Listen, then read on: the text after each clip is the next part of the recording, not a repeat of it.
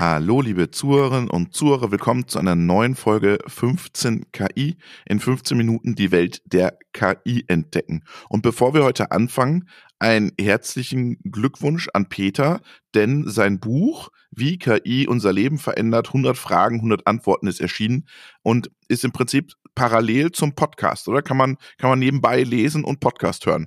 Ja, kann man machen. Es ist tatsächlich gestern in einer bestimmten Vorauflage auch bei mir äh, angekommen zu Hause. Habe mich sehr gefreut. Habe gestern schon angefangen zu lesen, zu schauen. Bin sehr stolz darauf. Und äh, ja, die Frage ist ja, was zuerst war der Gedanke, der stand zuerst. Also zu sagen, wir, wir wollen ja, du und ich machen ja einen Podcast KI in der Industrie. Das ist für Profis in der Industrie. Und dann haben wir irgendwann gesagt, wir brauchen was für eine größere Breite, eigentlich für alle 500 Millionen Europäer sozusagen. Und dann habe ich angefangen zu schreiben, diese 100 Antworten auf 100 Fragen. Und dann haben wir ja irgendwann gemeinsam gedacht, das können wir ja dann auch begleiten mit einem Podcast. Ich denke, das soll sich jeder, jeder von Ihnen, liebe Zuhörer, äh, liebe Zuhörerinnen, rauswählen. Sie sind ja jetzt schon hier bei uns im Podcast und vielleicht sagen Sie, würde mich aber sehr freuen. Oder ich kenne da jemand, der ist nicht so ein Podcast, der würde vielleicht lieber das Buch lernen. Gibt's für jeden was. Genau, und wir packen den Link zum Shop auch in die Show Notes. Das ist nämlich vielleicht nochmal ein ideales Weihnachtsgeschenk, wer noch keins hat. Genau. Heute wollen wir, das ist jetzt äh, keine Fake News gewesen, es gibt dieses Buch wirklich. Und wir wollen nämlich aber trotzdem heute über Falschnachrichten sprechen. Was haben Fake News, Falschnachrichten mit KI jetzt zu tun, Peter? Weil, ja, eigentlich Falschnachrichten setzen ja Menschen in die Welt. Ja, genau. Können sowohl äh, Menschen machen wie auch Algorithmen, äh, also KI in dem Sinne. Der große Unterschied ist, wenn ein, Mensch das äh, macht, abhängig von äh, sag mal, wer er oder sie ist. Wenn ich einfach mal was Falsches behaupte, bewusst oder unbewusst, muss man, glaube ich, unterscheiden einer Person gegenüber äh, in Zeiten nicht Corona, aber ich sitze mit einem Kumpel beim Bier und der eine oder andere sagt was, ähm, dann hat das vielleicht nicht so einen großen Einfluss. Vielleicht unter Freunden sollte man trotzdem nicht machen, falsche Nachrichten in die Welt setzen. Aber wenn ich irgendein Influencer, habe kein besseres äh, Deutschwort auf, in den sozialen Medien bin und ich habe vielleicht 10.000 oder auch mal eine Million Follower, also Personen, die mich folgen und die meine Nachrichten lesen, dann hat es auf einmal einen sehr größeren Einfluss. Aber das hat mit Fake News, mit KI ja erstmal nichts zu tun, wenn ich dann Falschnachrichten nee. verbreite. Ja, genau. Und in dem Vergleich zu, wenn es die KI macht, also wenn der Algorithmus sowas macht und typischerweise macht dieser Algorithmus das dann auf den sozialen Medien, dann wird es automatisiert gemacht. Und dieser automatisierte Algorithmus, der kann dann im Prinzip theoretisch nochmal viel mehr Leute erreichen. Das ist, glaube ich, der große Unterschied, wenn ein Mensch das alles machen müsste und damit ja eine bestimmte Meinung in der Welt dann auf der Ebene der Demokratie unserer gesamten Welt äh, beeinflussen möchte, dann ist es ein bisschen schwierig. Wenn Algorithmen das für diesen Menschen machen, also selber machen diese Algorithmen das nicht, immer wahnsinnig wichtig diesen Unterschied, den machen wir oft zwischen der schwachen und der starken KI, starker KI, die sowas selber machen würde. Mhm. Die gibt es nach unserer Meinung ja nicht, aber eine schwache KI, die ist dann gar nicht schwach, die ist dann sehr mächtig, die kann einen Menschen, der eine bestimmte Meinung in der Welt beeinflussen will, unterstützen und das äh, auch erreichen bis zu bestimmter Ebene. Das heißt, das ist dieses Recommendation, also dieses Vorschlagswesen, äh, wenn ich jetzt bei den sozialen Netzwerken unterwegs bin und ich lese nur von meinen Influencern, denen ich folge oder von meinen Medien oder von meinen Seiten, dass mir immer wieder nur das vorgeschlagen wird und dass dann sich sozusagen die Fake News potenzieren eine Gegebenheit, die sich selber bestätigt, ja, diese Bubble, diese Blase, in denen immer mehr, möglicherweise genauso du und ich auch, äh, Menschen unterwegs sind. Ich habe früher bewusst mal, ich sag mal als Beispiel, äh, hier im, im Süden vielleicht mal die Süddeutsche oder mittlerweile auch eine Frankfurter FAZ gelesen, aber bewusst, das weiß ich noch, damals auch gesagt, die Bild, äh, damals die Web ja damit, die größte europäische Zeitung zu sein und hat einen etwas anderen äh, Touch und habe mir bewusst ab und zu quasi auferlegt, äh, es ist lange her, habe das gemacht, auch mal die Bild zu lesen. Und das machen die meisten von uns immer weniger. Wir sind auf Facebook unterwegs. Wir haben vielleicht eine Zeitung, die wir auch digital lesen und sind immer mehr in dieser, sag mal, Blase unterwegs, abhängig davon auch, wie diese Medien unterwegs sind. Und da müssen wir tatsächlich sehr aufpassen, weil wenn dort dann bestimmte Nachrichten immer verstärkt werden und die Ausgangsnachricht nicht wahr ist, also mhm. falsch ist, und das müssen wir vielleicht noch kurz definieren, was es bedeutet, dann wird es ja bestätigt, dann wird es immer verstärkt und dann wird diese Information, diese Sicht, diese Meinung auf der Welt, die wird dann immer stärker und größer. Jetzt gibt's aber noch den anderen Bereich, der vielleicht sogar noch schwieriger zu kontrollieren sein wird. Man, manche soziale Netzwerke werden ja, ähm, da kann man ja Fake News melden oder Hass im Netz melden oder sie machen ja mittlerweile auch Hinweise dran, wenn manche Sachen nicht stimmen und wenn es Fake News sind. Ein irrsinniger Aufwand auch für die sozialen Netzwerke, das zu tun, so ein Fact-Checking zu machen.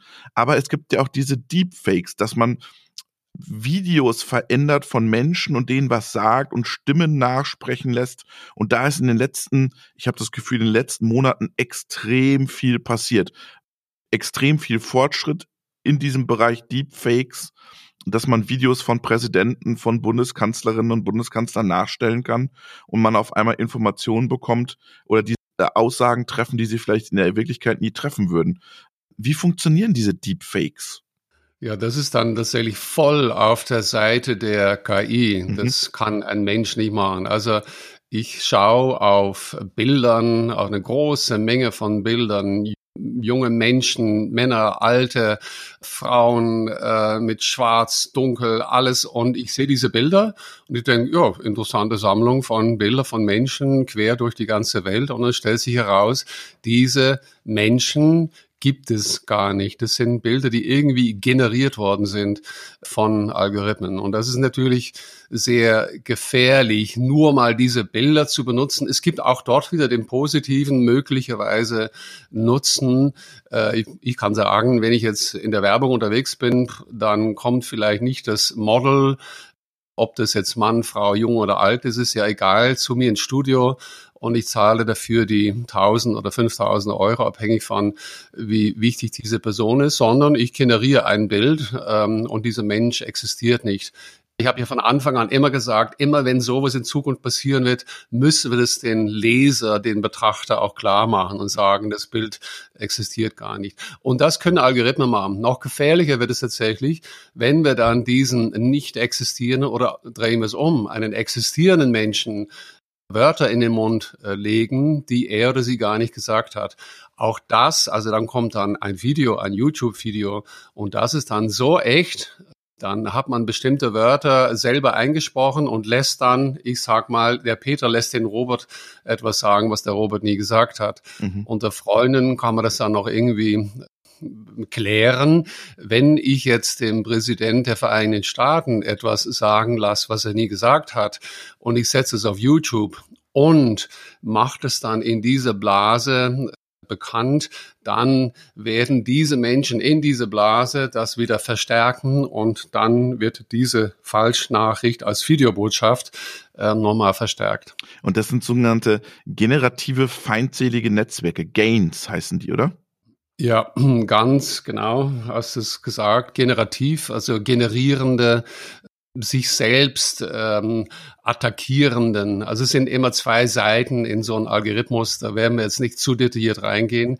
Aber so funktioniert es, dass ein Algorithmus A gegen ein Algorithmus B so lange gemeinsam äh, gegeneinander arbeiten, dass sie sich einig sind, dass sie was gefunden haben, nämlich in dem Fall ein Gesicht eines Menschen, wo sie dann gemeinsam sagen, das ist, äh, das ist ein Gesicht eines Menschen, was natürlich wieder im Nachhinein dann von einem echten Menschen bestätigt werden muss, der sagt, oh ja, es sieht aus wie ein echtes Gesicht oder ja, diese Sprache, die da jetzt gerade gesprochen wird, hört sich an wie der Barack Obama, frühere Präsident, oder könnte ja genauso gut wie die Frau Merkel, unsere eigene Bundeskanzlerin, sein und ist in Ordnung und kann losgelassen werden auf die Menschen. Aber wie, wie schafft er das, dass er diese Sprache so nachempfinden kann? Hat er dann Sprachproben und trainiert er das dann mit den Sprachproben? Ja, das ist diese, sind diese Algorithmen, die diese Fähigkeit haben, erstmal ein existierendes Bild. Ich bleibe jetzt mal bei dem äh, noch Präsidenten mhm. äh, Trump. Es gibt ja sehr viele Bilder, Videosequenzen, die sind vorhanden, wo er etwas sagt, wo er seine Meinung in die Welt bringt und dann gibt es Menschen, die wollen ihm etwas anderes sagen lassen. Und äh, nochmals, es ist nur ein Beispiel. Es kann mit jedem von uns theoretisch passieren. Und diese Sätze, die dieser, ich könnte fast sagen, vielleicht implizit böser Mensch möchte, dass in dem Fall der Herr Trump sagen würde, die werden eingesprochen und dann über diesen algorithmischen Weg äh, miteinander äh, verkuppelt. Und so äh, werden dann sogar, wenn notwendig, diese Videosequenzen rund um den äh, Mund und diese Gesichtsausdrücke, die werden einander so angeglichen, dass es für uns Menschen, für unser Hirn als Zuschauer nicht mehr zu erkennen wird, ähm, dass das nicht echt wäre. Was tun wir dagegen? Ist das überhaupt noch aufzuhalten? Ja, da gibt's schon unterschiedliche Meinungen. Ich ich bin jetzt seit, hm, ich glaube, mindestens ein Jahr oder so, wo ich das erkannt habe. Und das sowas wird typischerweise eher, ich sag mal, von den Techies, von den technischen Menschen, die äh, selber mit Algorithmen, die programmieren. Mhm. Diese Techies, das sind typischerweise die Leute, die sowas in die Welt setzen. Ich meine das jetzt gar nicht bewertend. Die erkennen was und die sagen, schau mal her, was da ist. Ist das nicht toll? Ist das nicht unglaublich?